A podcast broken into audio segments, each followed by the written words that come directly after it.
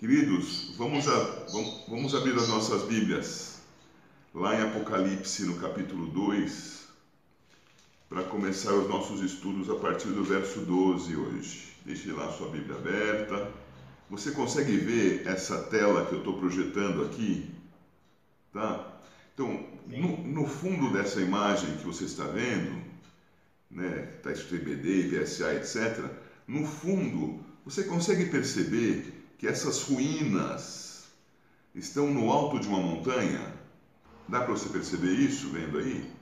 Pois então, quando nós chegarmos no momento certo de estudar o texto da carta, nós vamos perceber que faz sentido mencionar ou mostrar para vocês a foto desta visão panorâmica da cidade no alto da montanha Antes de nós partirmos para a aula, e já enfatizando então que Pérgamo é uma cidade cujas ruínas se encontram no alto de uma montanha. Irmãos, vamos abrir lá então em Apocalipse, capítulo 2, e começando a leitura no versículo 12, vamos seguir até o verso 17. Por favor, acompanhe aí a leitura. Ao anjo da igreja em Pérgamo, escreve: Estas coisas diz aquele que tem a espada afiada de dois gumes: Conheço o lugar em que habitas, onde está o trono de Satanás, e que conservas o meu nome, e não negaste a minha fé, ainda nos dias de Antipas, minha testemunha, meu fiel, o qual foi morto entre vós onde Satanás habita.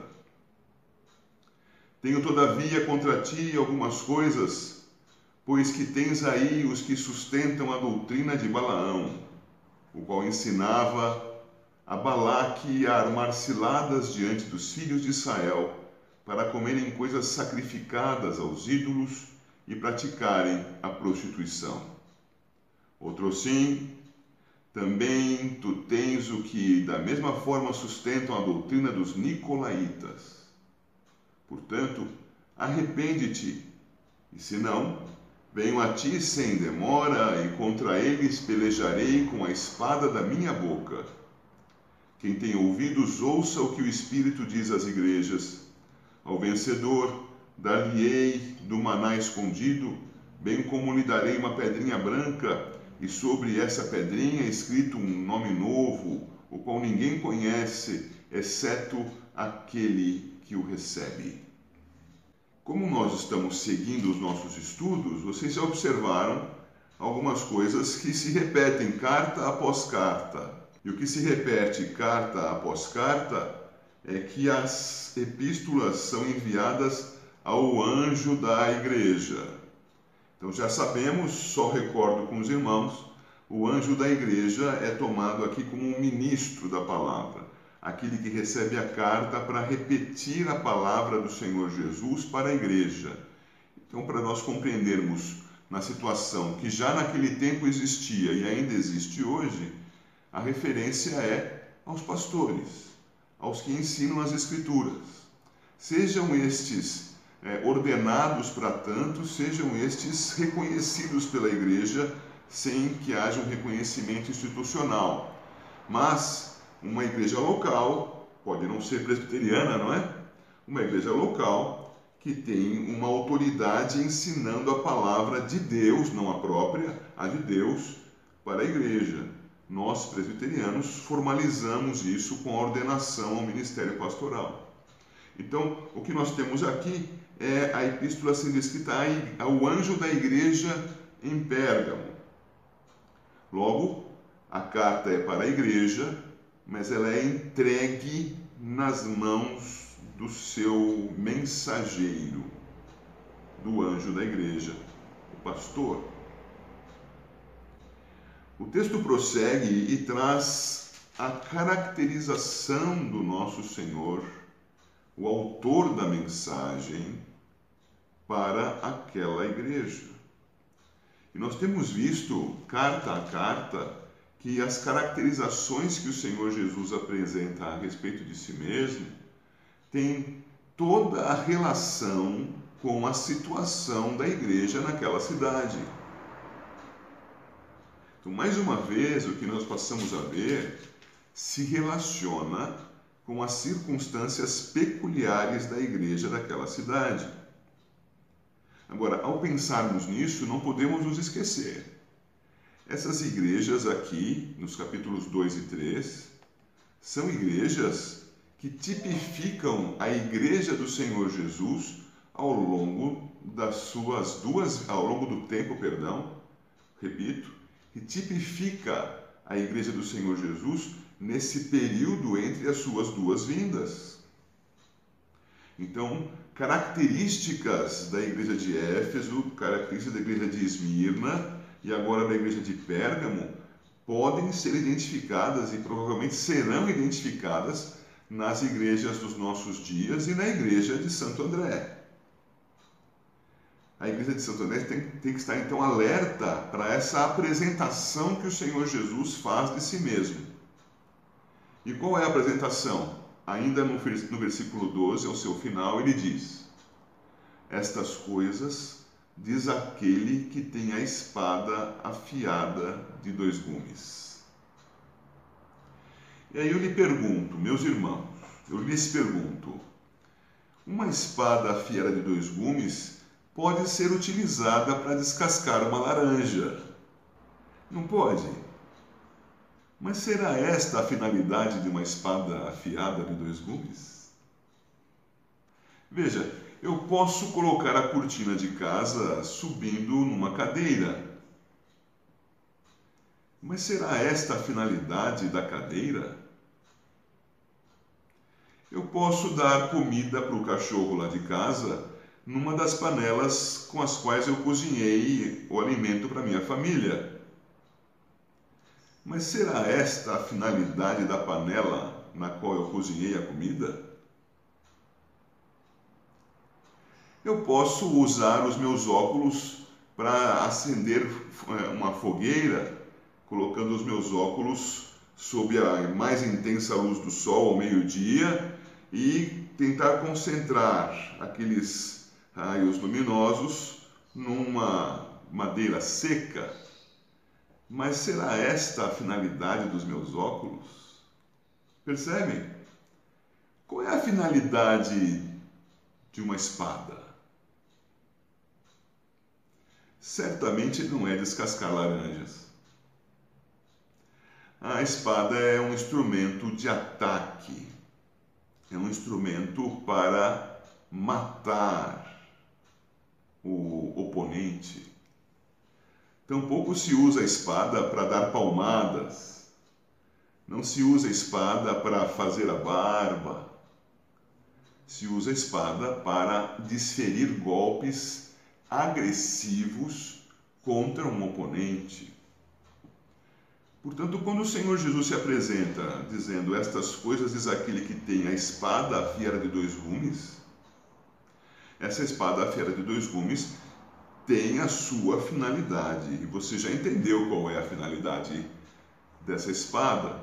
Agora, nós precisamos observar, voltando para o capítulo 1, versículo 16, onde está essa espada?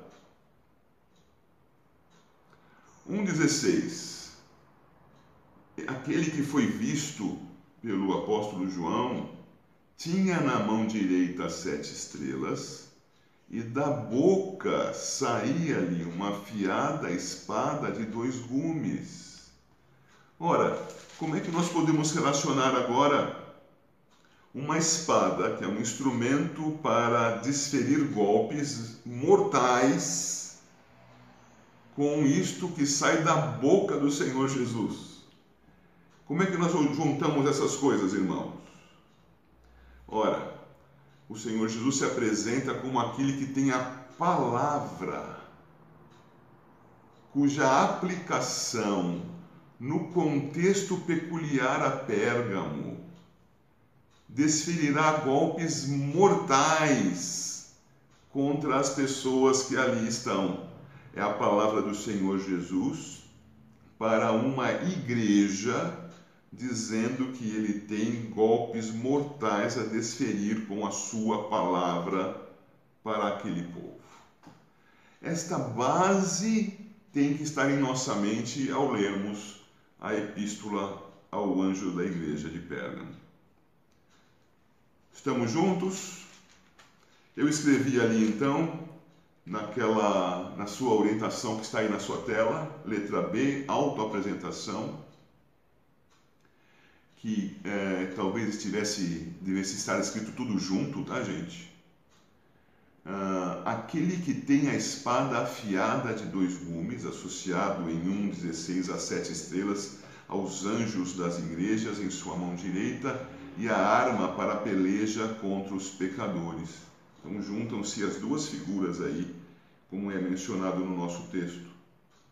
Então na letra B eu coloco isto para você ter com muita clareza a primeira conclusão do nosso estudo os ministros, os anjos da igreja, são armas de Jesus contra o pecado. Aí eu preciso fazer mais uma colocação para vocês, tenho certeza que vocês vão me compreender. O pecado aparece sozinho? O pecado é desenvolvido automaticamente sem que ele seja praticado por pessoas pecadoras? Pecado não é alguma coisa que brota das árvores, irmãos. As árvores em si mesmas não são pecadoras. Tampouco os pássaros, o vento. Pecadores somos nós. Então, quando nós colocamos ali, os ministros são armas de Jesus contra o pecado, o pecado é o alvo, mas certamente os pecadores serão atingidos. Então, quando nós vamos falar sobre a epístola do Senhor Jesus, entregue por meio do seu profeta João, para que o ministro da igreja apresente para a igreja, lembrem-se, muita coisa dura é falada pelo Senhor Jesus. E se o ministro for fiel, ele vai repetir para a igreja. E gente vai ficar ferida. E gente vai ficar magoada. Mas o objetivo qual é? Que as pessoas se arrependam. Por favor, olhe para o capítulo 2, versículo 16. Ali é dito, portanto, arrepende-te.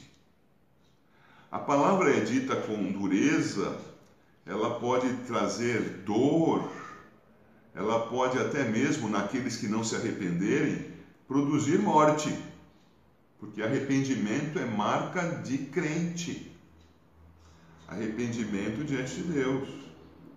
Mas o objetivo não é que ela alcance esse, é, essa finalização, e sim que as pessoas que ouçam a palavra dura, sendo cristãs, façam o quê? Arrependam-se. Deus abençoe a cada um de nós ao ouvirmos a palavra do Senhor pela boca dos seus servos. Vamos prosseguir adiante. Versículo 13. Conheço o lugar em que habitas, onde está o trono de Satanás, e que conservas o meu nome e não negaste a minha fé, ainda nos dias de Antipas, minha testemunha, meu fiel, o qual foi morto entre vós, onde Satanás habita. Veja, isso que ele está dizendo no versículo 13 se relaciona a um elogio.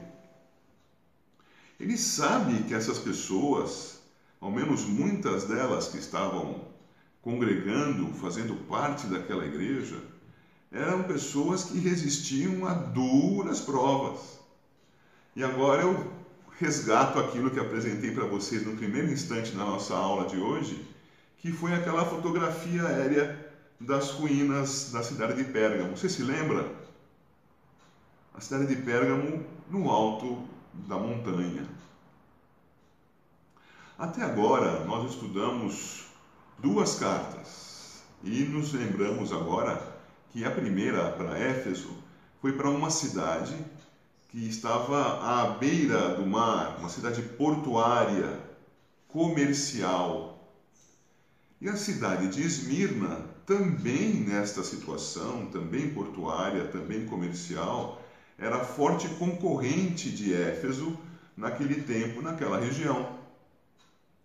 Mas Esmirna tinha uma característica que era um vínculo mais culturalmente prolongado com Roma. Então Éfeso tinha lá os seus problemas, Esmirna também tinha, mas diante das dificuldades de Esmirna, ela foi encontrada mais fiel do que Éfeso, porque em Éfeso você se lembra, tenho porém contra ti que deixaste, abandonaste, qual é a palavra aqui? Abandonaste o teu primeiro amor. E Esmirna perseverava. Ambas litorâneas e portuárias. Agora nós temos uma cidade a cidade de Pérgamo, que não é portuária e nem é uma cidade comercial. Veja, não seria é, adequado que uma cidade comercial estivesse no alto da montanha ia dificultar muito o trânsito das mercadorias. Qual é a principal função de uma cidade no alto de uma montanha? É uma função dupla: defesa de si mesma porque é difícil o acesso na montanha, e ataque daquele que ousar agredir a região, porque do alto da montanha a visão é mais ampla, vê-se um horizonte mais distante. Você está me acompanhando no que eu estou dizendo? Desse modo, então, o que nós temos em Pérgamo é uma cidade representante de Roma não por ter um vínculo comercial ou cultural de longa data, mas sim porque ela está estrategicamente posicionada num local que facilita ataque e defesa. É uma cidade militarizada. É a capital romana na região. Se Esmirna tinha vínculos prolongados de cultura, um afeto por Roma, para poder manter a sua posição, Pérgamo foi posicionada como a capital romana da região. Então, continuo aqui com vocês. Por Pérgamo ter essa posição, esse reconhecimento romano, o que, que acontece ali com intensidade? Acontece primeiro o culto a César. A gente mencionou isso quando falou de Esmirna, eu repito para vocês agora: culto a César, logo, idolatria. A cidade era instada e não com pouca energia a adorar César. Como a gente já viu, ao invés de Curios Christos ou Kyrios Christos, dizia-se Kyrios César. César é Senhor. E para complicar mais, a cidade tinha em si o templo do deus da saúde, o deus Esculápio.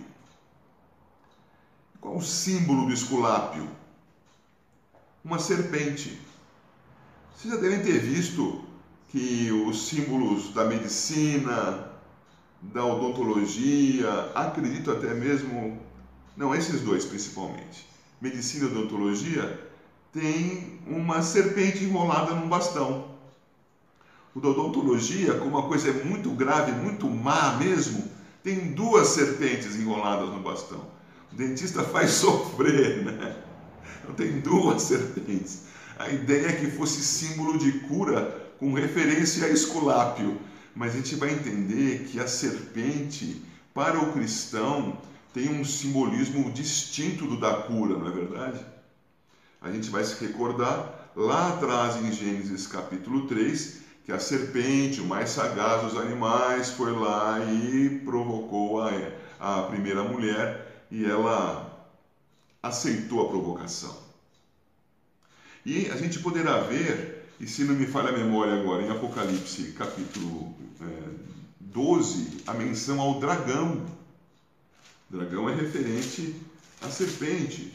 Em Apocalipse capítulo 20, versículo 2, Ele segurou o dragão, a antiga serpente, que é o diabo Satanás. Então, o que nós temos aqui em Apocalipse, capítulo 2, versículo 13, é uma referência para que os cristãos identifiquem que estão num lugar onde o culto a Satanás é elevado à autoridade de rei. Este culto é ao rei. É o culto a César. É o culto a Esculápio. Então, quando você olha para o texto e vê Versículo 13: Conheço o lugar em que habitas, onde está o trono de Satanás. Você está juntando essas duas informações: a adoração ao imperador, adoração à serpente. Então, escrito ali, o Senhor Jesus conhece a situação da igreja. Pérgamo era a capital da província da Ásia, adoração a César. Adoração a Esculápio, Deus da cura, saúde, serpente, trono de Satanás. Essa era a circunstância em que eles se encontravam. Tá bem? Está sendo identificado. Olha, eu sei onde você está. Está sob terrível pressão religiosa, política, cultural. E nós vamos ver também que ela é, vai ser uma pressão econômica já já. Então continua o nosso versículo 13 trono de Satanás, e que conservas o meu nome e não negaste a minha fé. Perceberam o elogio? Esse é o elogio. Apesar destas dificuldades terríveis, eles conservavam o nome do Senhor, não negaram a fé. Esta é uma das coisas mais difíceis do cristão fazer: andar em fidelidade. Deus abençoe os irmãos que aqui escutam e outros que não escutam, mas para que andem em fidelidade ao Senhor.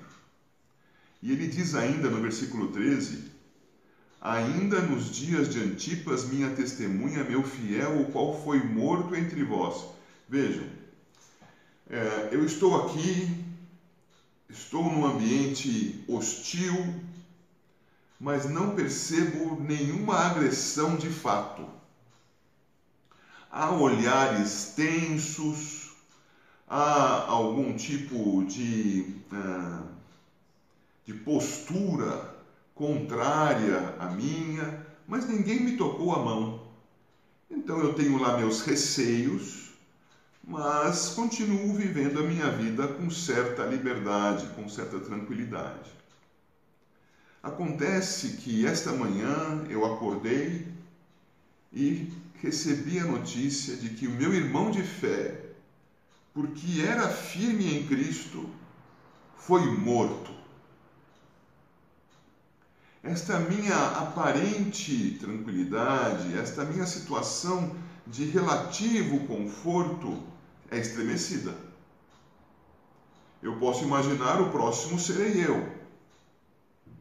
O próximo será meu parente também cristão. E o que o Senhor está dizendo aqui então é que, mesmo tendo sido morto Antipas por causa do nome de Cristo, porque ele diz aqui: minha testemunha, meu fiel, mesmo ele tendo sido morto, vocês continuam sendo fiéis, conservam o meu nome e não negaram a minha fé.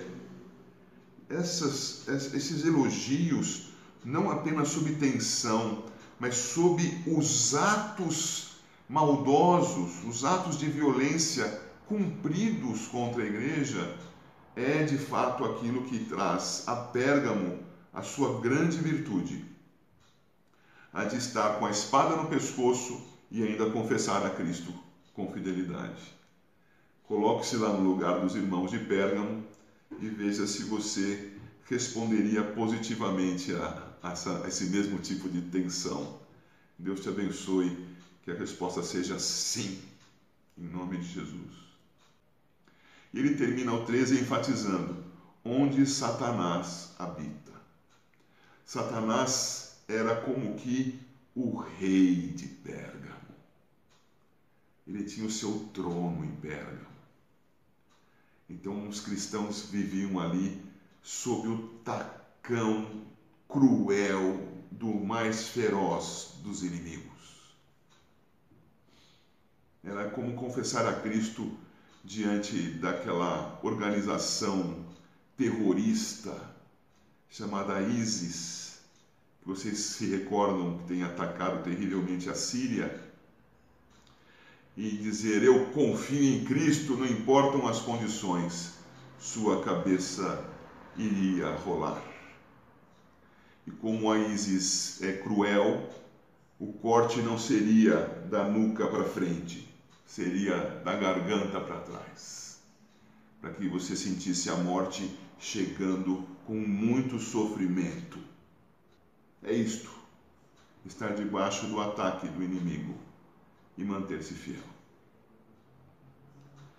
Vamos adiante, que senão a coisa fica muito traumática. Meus irmãos, os versículos 14 e 15 são muito adequados aos nossos dias. Mas eles precisam de tradução, não é? Nós já mencionamos alguma coisa para a igreja quando falamos sobre o, a, a epístola, deixe ver aqui, a Éfeso, no seu versículo 6, capítulo 2, verso 6, foi observado: Tens, contudo, a teu favor que odeias as obras dos Nicolaítas, as quais eu também odeio. Agora volte-se para Pérgamo e veja novamente o versículo 15, capítulo 2, 15 também tu tens os que da mesma forma sustentam a doutrina dos nicolaítas. Perceberam como é oposto à situação de Éfeso? Pois bem, o que, que acontecia? Tem uma abrangência so, socioeconômica esta colocação sobre os que seguem a doutrina de Balaão e os que sustentam a doutrina dos nicolaítas. Ela é social, ela é moral também, quando fala da doutrina de Balaão. A doutrina de Balaão é aquela que induziu o povo de Deus à promiscuidade, ao misturar-se com outros povos, para com estes povos adorar os deuses falsos trono de Satanás. E nesses rituais religiosos participarem daquelas, daquelas que os romanos passaram a chamar depois de bacanais, aquelas festividades regadas a vinho, porque eram em homenagem ao rei Baco, tiravam das pessoas a sua melhor consciência e facilitavam a prática dos piores atos, em especial os piores atos sexuais. Então, quando se fala, tens aí os que sustentam a doutrina de Balaão, está dizendo que na igreja havia gente misturada com o povo da cidade para adorar deuses falsos, para nessa adoração fazer as práticas sexuais as mais censuráveis. Nós, nos nossos dias, temos que sempre nos avaliar. O meu Deus é o único Deus verdadeiro, Pai, Filho e Espírito Santo. O mediador é somente Cristo, ele é o meu Senhor. Ou será que eu digo isto e ao mesmo tempo sustento alguma outra prática religiosa e sustento alguma outra prática sexual? Veja como isto é importante nos nossos dias quando muitos de nós se calam diante da perversão doutrinária da igreja. Porque não se enganem, adorar ao homem ao invés, ao invés de Deus não precisa ter este homem num altar. Adorar ao homem pode ser até mesmo no nosso culto dominical, sendo o homem mais importante do que Deus na hora da nossa adoração. E fazer as coisas de maneira espetacular a fim de entreter o povo e agradá-lo, e deixar de usar a palavra, a espada, para advertir e exortar o povo para que ande na fidelidade do Senhor. Cada vez que a igreja, ao invés de honrar a Deus, honra algum outro, ela está caindo na doutrina de Balaão. E se você quiser anotar, anote, se não, firme bem isso na sua mente. O homem que tira os olhos de Deus para adorá-lo vai ter uma prática moral de algum modo repreensível. E o cristão, com muita. É, é muito comum que o cristão caia, em particular, no aspecto sexual. É muito comum. Não são poucos os cristãos que vêm falar com o pastor porque tiveram algum problema sexual. Ô oh, pastor, o meu casamento não vai bem. Peraí, peraí. A união conjugal tem vários fatores de união, vários. Mas um fator muito importante é, durante uma longa etapa da vida, a união sexual. O Senhor Deus fez o macho, fez a fêmea, disse que eles dominassem sobre a criação e disse que eles se unissem e se multiplicassem. Como? evidentemente, sexualmente. Isto é uma das, das motivações da união conjugal. E quando a união conjugal, então, fere, ofende esta maneira como Deus determinou que as coisas fossem feitas, é a doutrina de Balaão se efetivando, o culto pervertido, uma moralidade pervertida. Alterou a religião, alterará a sexualidade.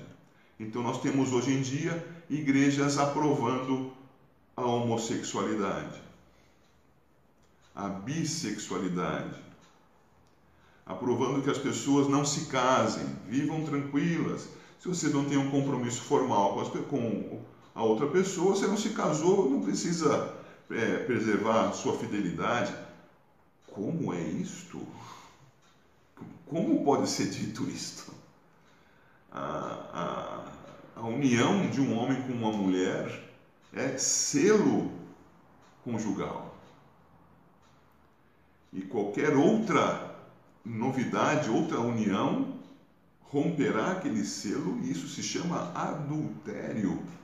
E o adultério antes do casamento tem o nome de fornicação porque é uma convenção social, mas é adultério. Então eu estou me demorando aqui para dizer, doutrina de Balaão tem aspectos religiosos com consequências morais. Mas eu também disse a vocês, lendo o versículo 15, sustento a doutrina dos nicolaítas. E agora então nós vamos ter um aspecto econômico que os nicolaítas eles diziam, olha, eu para trabalhar, para sobreviver, eu preciso compactuar com certas atividades, eu preciso participar delas, senão não trabalho, senão eu não ponho comida na minha mesa. E essa compactuação com essas atividades deve ser tomada simplesmente como uma satisfação de uma necessidade. Não tem nada a ver com o culto, não tem nada a ver com a moralidade. Se é preciso fazer assim, é, ainda que isto seja ofensivo a Deus, vejam, é melhor eu cuidar da minha família do que ficar preocupado com essa, esses problemas de satisfação é, social. Ora, o imperador impõe que eu diga o Senhor é César para eu poder trabalhar. Então eu digo isso da boca para fora. O Senhor é César, tudo bem, é bobagem. E vou lá e trabalho. E adquiro a minha, minha remuneração e sustento a minha família. É a doutrina dos nicolaítas.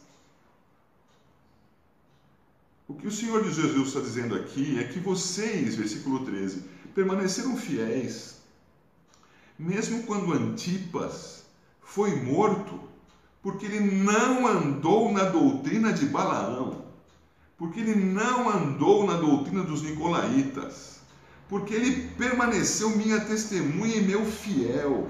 E ele permanecendo assim, ele foi morto.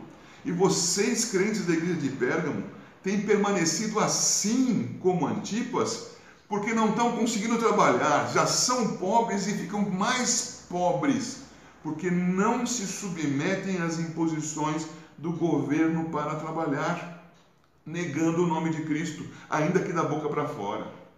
Porque vocês não estão cultuando a outros deuses para poderem se encaixar socialmente que vocês não estão praticando aquilo que é a consequência desses atos de negação do meu nome, se prostituindo, vivendo uma vida promíscua. Vocês, ao invés disso, estão andando em fidelidade. Mas eu sei que entre vocês há alguns que estão vivendo assim. E é por isso que ele vai dizer: arrependam-se. Sigo adiante. Então ele adverte, adverte, isso está no verso 16. Portanto, arrepende-te. Mas veja que ele adverte, ele chama ao arrependimento e faz uma ameaça. Antes que eu leia a ameaça, nos nossos dias nós temos acreditado que nós temos que ser amigos das pessoas temos que desfrutar da amizade, da simpatia das pessoas, para que elas então é, sigam o caminho de Cristo. Quando são nossos filhos, então, para que eles é, nos ouçam, nós precisamos ser grandes amigos dos nossos filhos. E vivemos então a nossa amizade com nossos filhos com abraços, com carinho, com a satisfação de todas as suas necessidades com a entrega daquilo que eles querem. Pai, mãe, eu quero isso. Toma, meu filho amado, é para você. Seja feliz. E o que, que acontece depois que a gente faz isso? A gente está colocando uma corda no pescoço dos nossos filhos, porque eles não vão aprender a disciplina. Não vão aprender a honrar os pais. E sabe quem mais eles não vão honrar? se eles não honram aos pais a quem vem, eles não vão honrar a Deus a quem não vem. Nosso Deus está dizendo aqui: Eu estou chamando você ao arrependimento, verso 16. E se não, eu venho a ti sem demora, e contra eles pelejarei com a espada da minha boca disciplina feita para a morte. Quando a gente estuda Mateus capítulo 18, nós aprendemos que a disciplina tem uma graduação, ela tem uma aplicação gradual. É o ofendido falando com o ofensor, não surtindo efeito é o ofendido chamando alguém para acompanhá-lo, para falar com o ofensor, não surtindo efeito, é o ofendido dizendo isto para a Assembleia, que no sistema presbiteriano tem a sua configuração no conselho da igreja, os representantes e autoridades da igreja, não havendo efeito a um quarto passo o quarto passo só acontece quando os três primeiros não tiveram efeito. O quarto passo é considera-o como gentil e publicano. Mateus 18, a partir do versículo 15.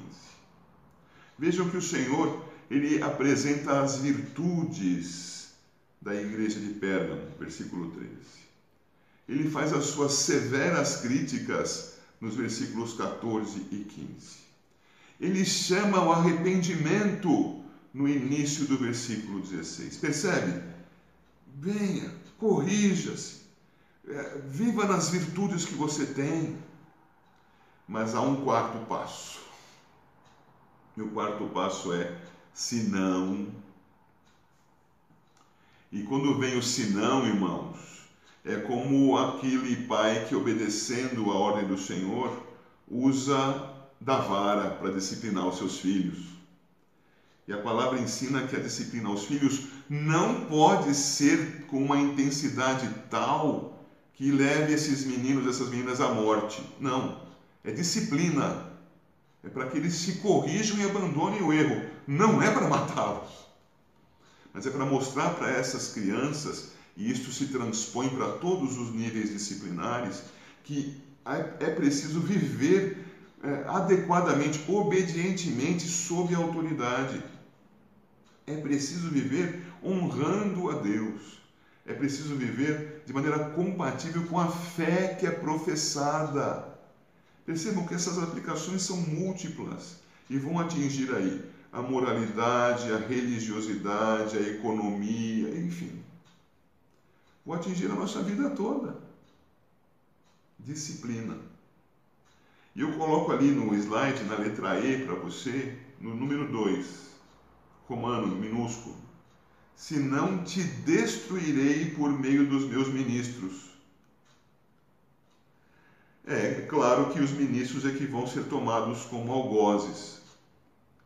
Mas esta é a figura também, porque lá em Mateus 18 é apresentada uma parábola ao final do capítulo.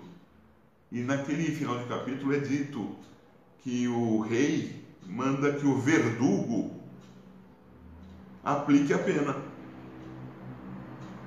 O rei não toma a espada, ele dá para o verdugo. E o verdugo é que vai aplicar disciplina naquele que não perdoava, naquele que não andava no caminho do Senhor. O que é o ministro da palavra? É o verdugo.